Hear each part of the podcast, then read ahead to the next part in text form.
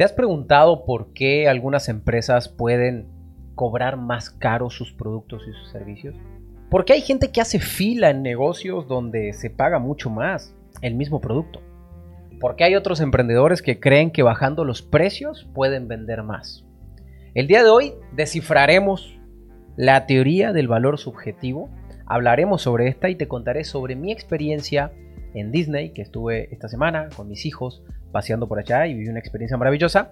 Y creo que terminé de comprender mucho más la teoría del valor subjetivo. Así que bienvenidos a este podcast de Recodifica tu mente. Estamos en el episodio número 15. Acuérdate que mi objetivo es recablear tu cerebro, recodificar tu cerebro para transformarte en un mejor líder, en una persona más influyente, más estratégica, para que puedas tener esa vida épica que te mereces y que deseas. En el, capítulo anterior hablamos sobre influencia. Si no lo escuchaste, te recomiendo que vayas a escucharlo porque de verdad estuvo buenísimo. Muchísimos comentarios respecto al cómo generar una mayor influencia en el contexto a través de tu marca.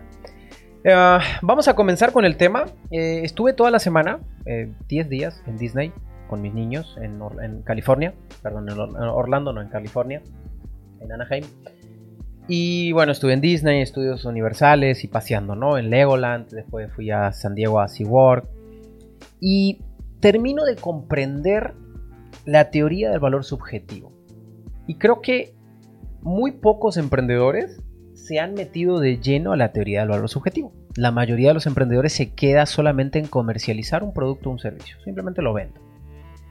Y creo que en la medida que entendamos, y me incluyo en el entendamos, ¿eh? en la medida que entendamos que podemos llevar a la gente a vivir experiencias mayores o mejores, el precio dejará de ser una limitante en cualquier proyecto que hagamos. Eh, algo que nace de la teoría o de la metodología de Disney es el efecto wow. El efecto wow es el efecto que hace que el cliente termine diciendo wow cuando consume tu producto o tu servicio. Creo que todo emprendedor debe buscar cómo generar ese efecto wow. Es impresionante dentro de Disney cómo puedes pagar unas pizzas, una porción de pizzas en 15 dólares o 500 dólares por familia para disfrutar un día. O quizás eh, puedes pagar una fortuna en el estacionamiento para poder estar en ese lugar que quieres estar. ¿Por qué cuando vas al restaurante, no sé si has visto este señor, este Salvi, el Nurs, el que tira la sal como curioso, que tiene más de 35 millones de seguidores en Instagram, y lo único que te muestran en Instagram es su calidad de vida, te muestran su eh, Messi, Ronaldo, Maradona y Obama y todos los líderes mundiales que han ido a su restaurante a comer, y es increíble que estuve la oportunidad de ir a ese restaurante el año pasado en Miami y en una mesa de cuatro personas, perdón, de seis personas, de tres parejas, nos gastamos casi dos mil dólares en una cena sencilla, digamos, nada del otro mundo. Y gastamos dos mil dólares. ¿Por qué ellos pueden tener la capacidad de cobrarte un corte, un stick de 300 dólares? Cuando en otros lugares lo que hacen es tratar de vender más rápido. Entendamos, raza, que vivimos en un mundo de consumismo, donde la gente ya no quiere comer carne, ni quiere ir a un parque, ni quiere tomar un curso, ni quiere comprar una casa. La gente quiere vivir una experiencia de comprar una casa, quiere vivir la experiencia de tomar un curso, quiere vivir la experiencia de ir a un parque o quiere vivir la experiencia de consumir una carne.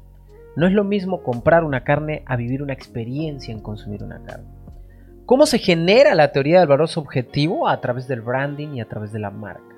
En, grandes, en las grandes organizaciones, podemos tomarla como Coca-Cola, PepsiCo, Starbucks, em, eh, Amazon, las grandes empresas tienen un mayor valor en la marca que en los activos. ¿Qué significa esto? La empresa vale más por la marca que por los activos que tiene la empresa, o sea, por los, por los bienes que tiene la empresa. Nike, Adidas. A esas empresas tú le quitas la marca y lo único que le quitan son los activos. La marca representa más del 60% del valor de la compañía. O sea, quiere decir que esas empresas sin la marca no son nada.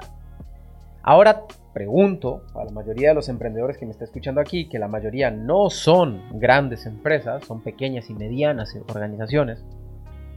Algunos emprendedores que apenas están tratando de arrancar y poniéndose en marcha en este proceso del emprendimiento, ¿qué tanto has tratado de fortalecer tu marca? O sea, ¿qué tanto has trabajado en el fortalecimiento de tu marca? Y creo que la mayoría no le ha dado el, el énfasis necesario. ¿Y por qué no le damos el énfasis necesario? Porque no tenemos la mentalidad correcta, porque no sabemos eh, no hemos sabido a dónde enfocar los esfuerzos. Enfocamos los esfuerzos solamente en el cortoplacismo. Tenemos el mal de corto plazo. Solo miramos lo que nos falta para llegar a fin de semana o fin de mes o fin de trimestre. Pero no vemos el modelo de negocio desde una visión larga. En el episodio anterior, donde hablé de influencia, te explicaba que un líder primordialmente es totalmente visionario. Si no tienes visión, no te transformas en un líder, porque nadie quiere seguir a una persona de corto plazo. Entonces volvemos a caer en lo mismo. Si eres una persona de corto plazo, solamente estás preocupado por las ventas. Necesitas, te urge, es imperante emprendedor, que te enfoques en el desarrollo de la teoría del valor subjetivo. El mercado no paga por lo que vale, paga por lo que cree que vale, paga por lo que representa, yo no pago unas vacaciones por lo que vale. Si te digo cuánto me gasté ahorita en este viaje a Estados Unidos, te vas a caer de patas. Y yo, hasta yo me sorprendí de lo caro que es. O sea, extremadamente caro. ¿Pero por qué? Porque, ¿Por qué lo vale? Porque al fin y al cabo es ir a Disney, ir a ver las princesas, ir a ver a Mickey Mouse, ir a ver em, eh, eh, eh, los príncipes, ir, ir, a los juegos, ir a Star Wars, ir a vivir la experiencia de, de, de no sé, de, de, de, los héroes estos que ya se me fueron los nombres, pero es eso, es vivir la experiencia, entonces las mismas vacaciones en otros parques pudieron haber sido igual de divertidas, pero no tenían el valor subjetivo. Entonces, al no tener un valor añadido, que era la subjetividad del valor, esa parte emocional que me conecta, pues simplemente era un parque común. Entonces, si a mí me dicen en otro parque del mundo que me van a cobrar 500 dólares por un día de entradas, pues yo los mando a la chingada. No, me interesa. Una montaña rusa no me pueden cobrar más de mil pesos o 100 dólares, o sea, pero no 500 dólares. Pero acá sí. ¿Por qué? Porque existe la teoría del valor subjetivo. Tienes que enfocar todos tus esfuerzos a partir de ahora en construir una marca. Hoy las redes sociales te permiten el desarrollo de construcción de marca. Hoy las redes sociales son un canal desafiante, pero al mismo tiempo enorme de visibilidad para construir marcas sólidas y crear experiencias. Lo vemos con los influencers.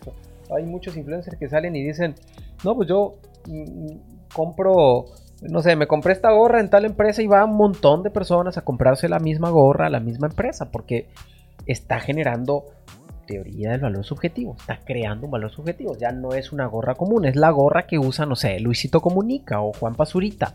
O es la gorra que usa Messi. Entonces yo quiero la gorra que usa Messi. Entendamos, entendamos fuertemente que si no aprendes a jugar la teoría del valor subjetivo, si no aprendes a jugar una ideología de marca y no aprendes a invertir en tu branding personal, no vas a poder vivir cobrando proyectos de alta rentabilidad. Vas a vivir haciendo puros negocios de baja rentabilidad, negocios bajos en rentabilidad. Aquí en México, bueno, en Estados Unidos y no sé en qué otros países más existe una empresa que se llama Home Depot. Home Depot es una empresa que te vende cosas de ferretería y del hogar, pero rompieron el esquema de las ferreterías normales. ¿Cómo es una ferretería normal? La mayoría de las ferreterías son desordenadas, todo acumulado, una cosa arriba de la otra.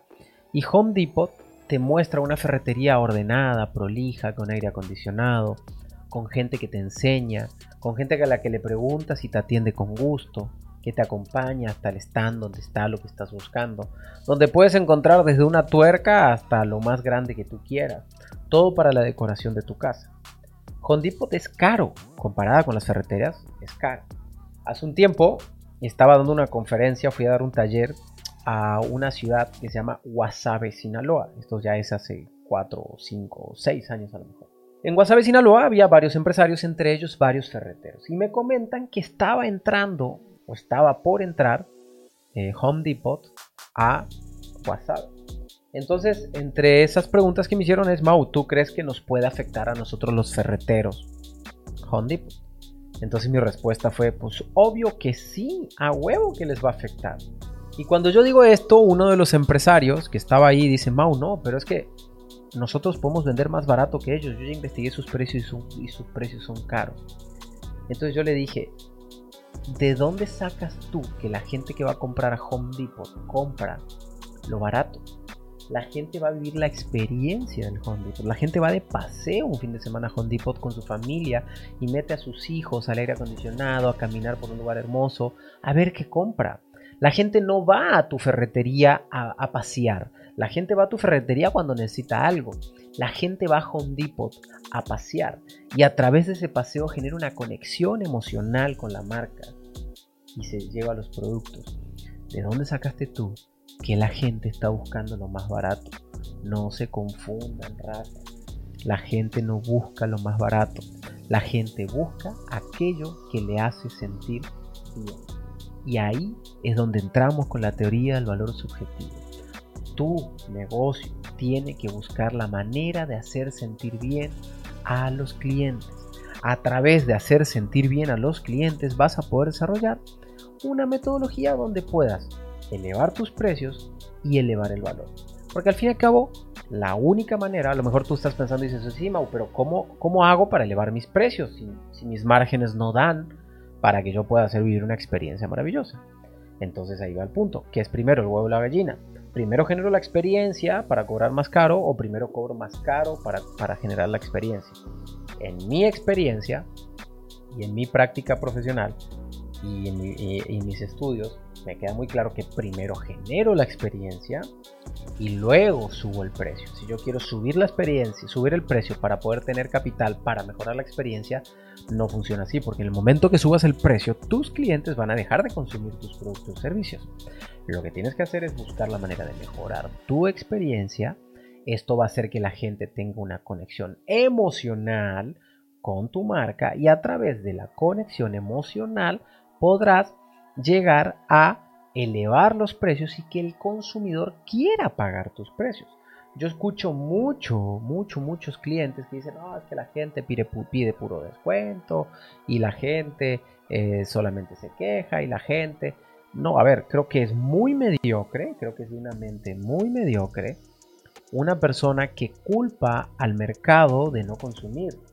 Creo que es una mente muy ganadora aquellas personas que no culpan al mercado, sino entienden al mercado y trabajan en pro de la construcción de este valor subjetivo y entienden que el mercado si no percibe no consume, es muy sencillo, si el mercado no percibe valor no consume ningún producto, ningún servicio. Y si, tú no, y si el mercado no percibe valor contigo, lo único que va a hacer es buscar el precio más bajo. Si tú vendes vasos, si tú vendes casas, si tú vendes seguros, si tú vendes lo que tú vendas, la gente no va a querer consumir tu producto si no está percibiendo valor. ¿Cómo se genera la percepción de valor? A través del posicionamiento, a través del branding. Necesitas trabajar más rudo en tu brand. Así que ahí les conté un poquito de mi experiencia. Fue una experiencia maravillosa. La verdad que la pasé súper bien. Una semana, dos semanas estuve de paseo. Aunque fui a Los Ángeles a un evento de liderazgo con un grupo de empresarios y me quedé ya eh, con la familia en este, Disneylandia, eh, Estudios Universales. Me encantó Estudios Universales, me encantó Disneylandia, eh, me encantó SeaWorld. Creo que todos son experiencias maravillosas. Legoland no me gustó tanto, se me hizo, bueno, aunque estábamos un poco cansados también, pero se me hizo muy para niños muy chiquititos. Pero la verdad que aprendí mucho de la experiencia, aprendí mucho de, del orden, aprendí mucho de este efecto wow. Eh, independientemente que sean mis vacaciones, siempre tengo mi cabeza en modo aprender. Todo el tiempo tengo mi cabeza en modo aprender, en modo buscar eh, que aprendo de, esa experiencia y de esa maravilla. Entonces me vine muy emocionado, con ganas de elevar el valor subjetivo de lo que estoy haciendo en cada uno de mis negocios y a partir de elevar el valor subjetivo de lo que estoy haciendo, pues obviamente poder elevar en algún momento los precios de los productos o servicios que estoy generando.